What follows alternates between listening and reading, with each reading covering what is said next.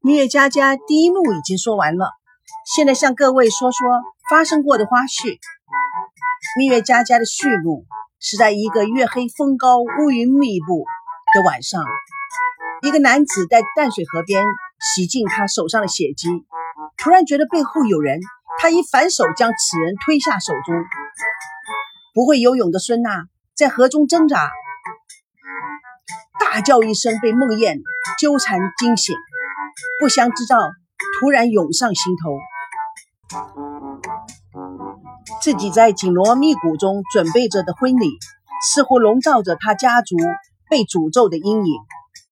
孙娜的父亲孙振，在九十年代初因经营房地产项目获得巨利而成巨富，但与妻子叶枫不和，造成双方父母因天雨路滑而产生车祸。悔恨之心使夫妻双方关系水深火热，他们对这两小口的婚姻完全反对。赵家四个大人也觉得小两口性格不合，但又想成为新时代好家长，给儿女谈恋爱、婚姻的自由。但是这并不是赵熙和孙娜婚姻路途上最大的问题，他们的最大的问题除了内忧之外，最恐怖的就是外患。其一是赵熙笑里藏刀的好兄弟，保险公司高级建筑师高培志；第二是孙娜从小一起长大的闺中密友，俗称闺蜜，他是国际投资公司副总裁海归王曼，但似乎最好的朋友就是最可怕的竞争对手，双方总是在任何情况之下都喜欢互相较劲。小两口数次前往婚姻登记处办理手续，都是因为这两位好友好心的帮助他们所出的事情而争吵不休，而打退堂鼓。这也都应该感谢这两位朋友给他们的机会。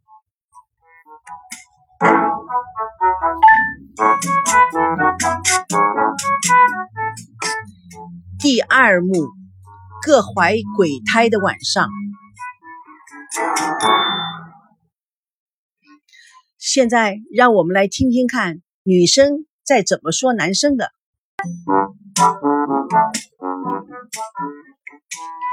美容院里，客人吴莹睡在美容床上，正要敷面膜。孙娜一面睁脸，一面抱怨地说：“怎么让我碰上这么块木头？将国庆假日当婚假？”也就只有他想得出来，还大声地跟我理论，真让人受不了。吴莹就是那种最喜欢无中生有的人，一看机会来了，嘴巴一歪，三角眼一瞪，他是省得请假又一举两得。美容师小鱼笑着说：“我看他是想省钱吧。国庆人山人海的，连门都出不了，那可不就省下度蜜月的花销了吗？”美容师月姐。认同的点点头，但是这是结婚呐，不是平时，至少得像模像样的请个婚假，度个蜜月吧。吴莹说：“你们家那位是一时转不过弯来，回头你好好的开导开导他。我怎么开导他？他从来都是固执己见，认死理不开窍，说了半天。”他也不明白我在说什么。吴英夸张的笑着，所以呀，你们两个正好是一对，互补，一快一慢加在一起，那不就是不快不慢了吗？你真是聪明，唉，真倒霉，摊上了这么个死脑筋的人。小鱼笑了，唱着黄梅调。只可惜对牛弹琴牛不懂，两兄呀，你是个大笨牛。哈哈，吴莹开怀大笑，故意开孙娜玩笑。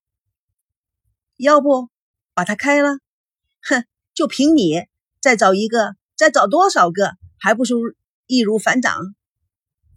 孙娜咕噜咕眼睛，哼。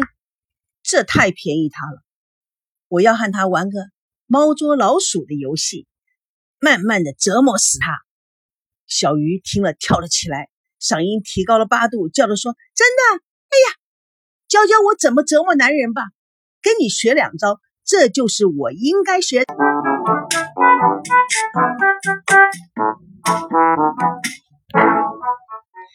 OK，听完了女生说男人，那么现在我们来听听看男生怎么说女人。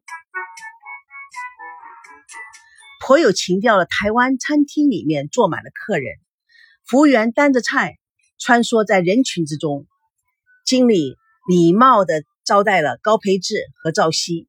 嘿，小老板，阿西少爷来了，老位子。高培志神气活现的点点头。我老爸老妈还没回来吗？经理还在美国呢，下周六才回来。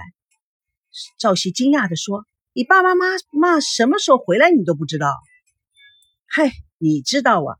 我们家啊，完全是民主，各管各的。他们只负责我主管意志的成长方向，还有资金补助，其他的一概不管。哪像你家呀，就恨不得把你锁在裤带上。他看看赵熙的表情，非常的落寞，心情很沉重的样子。怎么？哥儿，我又说错话了。哎，不是不是，我是为为了，哎呀，我也忘了为了什么。高培志看着哭笑不得的赵熙，自己似乎也觉得哭笑不得。赵熙一把抓住他的手，说：“哎，保险专家，你也给我上个保险好不好？”高培志大吃一惊：“什么？你们结婚以后不想要孩子？”你说什么？哎，你不是说要保险套吗？哎呦，你有病啊！我是说买一个保险。哎，你不是保险界的大佬吗？哼，你才知道，这么多年我的舌头都说烂了，都劝都说也说不动你。怎么今天开窍了？你帮我上一个婚姻保险，买了这个保险，我爱的人。就会乖乖的跟我结婚，永远不会再东想西想了。嘿嘿嘿，不错不错，很有创意。告诉你，多少钱我都买。唉，老兄啊，有这样的保险我也会买呀。可是目前全世界的保险公司都没有开发这个产品。唉，真的，我问你，国庆做婚嫁有什么不好吗？哎呦，我的天哪，我的哥！难怪孙娜不高兴。国庆做婚嫁，亏你想得出来。现在你的处境可是非常非常紧张。来，我教你一招。从现在开始，只要孙娜小姐不认同的，就是错的；孙娜小姐认同的，就是对的。四只脚都赞成。这么简单的微观道理，你都没有意识到？真不知道你那年 IQ 考试怎么会赢过我的，居然还得了全班第一，这中间啊一定有鬼。朝夕不同意的摇摇头。哎，我告诉你啊，我们现在可是在正式讨论了，你不要再给我来什么强盗逻辑。哎，我是强盗逻辑，但是你根本就不懂女人。哼，什么叫懂不懂女人？爱不是。高培志立刻用手蒙住了耳朵，大声的叫着：“不要跟我说你的爱情观！我问你，什么叫做爱？男女相处久了之后，不管什么惊天动地的爱情，海誓山盟的誓言，时间就会让爱褪色，爱就会贬值。你知道爱到最后剩下来的是什么吗？剩下来的就是察言观色。像你这种情况。”一定是孙家的女儿趾气高扬，赵家的男人夹着尾巴。哼，算了，不跟你谈了。你不要用那种眼光来看着我，你也不要说不跟我谈了。你没有看到外国电影里面那些老美跟他太太总是说 “Yes, dear, Yes, dear”。事实上，他太太说什么他都不知道。这才叫做夫妻相处之道，这才叫做婚姻哲学。你懂不懂啊？天下就是你一个人懂，我真不知道你这些理论是从哪里来的。我早就说了，你们两个个性不合，你又不会察言观色，我看你们两个迟分不如早分，长痛不如短痛。他看了看向他瞪着眼睛的赵熙，哼，我这是忠言逆耳。这就是不听过来人言，吃亏就在眼前。过来人，哎，你什么时候又变成过来人了？老实说，不是谁说的话我都听的，我还要分析分析下可能性呢。分析一下可能性，我告诉你，老同学、老兄弟，你一谈到爱就很弱智，你知道吗？所以我早就跟你说过，别抢我的银行。我的银行只有我知道怎么对付他，你不听，你看现在对付不了了吧？现在傻眼了吧？赵熙非常不耐烦的，哎，你别在这儿跟我瞎搅和，可不可以？我是找你出个主意来的，只想问问你，他到底是怎么想的？哎，现在呀，你就听我这个爱情专家好好的分析分析。好，你注意听着。往往有钱的人却没有闲，有闲的人呢又没有钱，而孙娜呢既有钱又有闲。你知道她最需要什么吗？她最需要的就是享受，用钱来消磨她的时间。蜜月假期当然是越长越好了。照规矩来说，至少一个月。对孙娜来讲，想两个月就两个月，想三个月就想三个月。几个月都无所谓，钱对他来说算什么？我知道你担心的是钱的问题，你怎么那么傻呀？你把你自己搞得那么累干什么呀？他有钱，你来玩，不是太好了吗？你你怎么说出这样的话？我这样说，是大家都是这样想的，只有你赵熙是个另类，跟别人想法不一样。难怪他说啊，你打发他随随便便过来就算了。嗯，他总是说我在打发他，他说的一点都没有错。你这么做就是在打发他。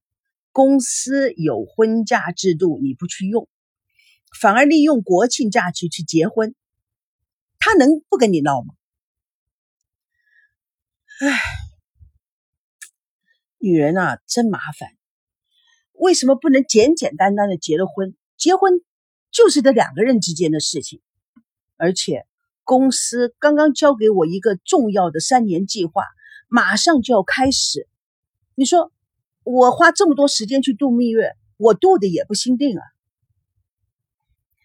那你还在想你的三年计划？呵 呵，亲爱的同学，你半年计划、一年计划、一天的计划，你都不可以有。根本你也不敢有，你现在娶的可是中国顶级富豪的女儿哦，你还在打你自己的小算盘。像你这种思想，根本就不配娶这么样高档的女人。我告诉你，人和人不一样，但是有一点，每个女人都一样，那就是为了争取爱情，获得重视，不惜大动干戈来维持自己所谓的。尊严，而且女人都是爱情动物。你呀，你什么你呀你的，你就是一个不懂事的俗人，到现在都没弄清楚自己的女人想要什么，也没搞清楚你自己有多么多么的幸运。我真不懂你是怎么把她搞到手的。什么叫搞到手？你能不能说话正经点？哎，好好好，我不打击你了。你说，你们这剩饭都炒了好几年了，到现在还不知道怎么炒，你累不累呀？赵熙不由得一笑，喝了一口酒，慢条斯理的叹口气说：“你们都是爱情专家，只有我这个要结婚的人却不懂得爱情。”高培志马上跟他碰杯：“是啊，你看我多大度，你抢了我的银行，我反而成了你的爱情诊所了。”哎，我可是心不甘情不愿呐！赵熙立刻打断他：“又来了，别一天到晚说一些游戏人间的话。”高培志低头沉思了一会儿，心中突现光明，但是也有点心虚的问：“哎，赵熙啊，他这样的出尔反尔，你说孙娜是不是心里另有其人？”嘿 嘿，你还真能胡诌。如果有，他就会告诉我的。他没有告诉我，那就等于没有。哎，他有别的意中人，还会正大光明的告诉你？那你就太不了解孙娜了。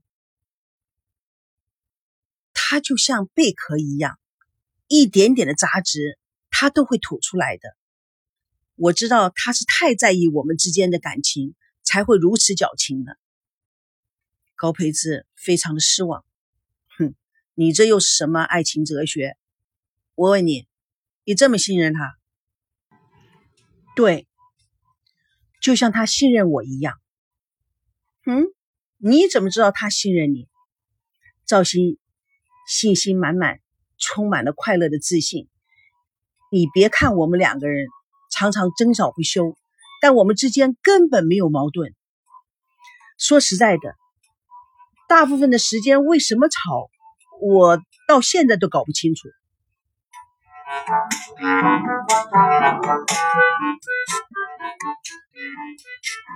伟大的闺蜜。王曼无聊的在房间里盯着电脑，看着蓝色的精灵说：“爱情是主食，友情是甜点，你认为谁轻谁重呢？”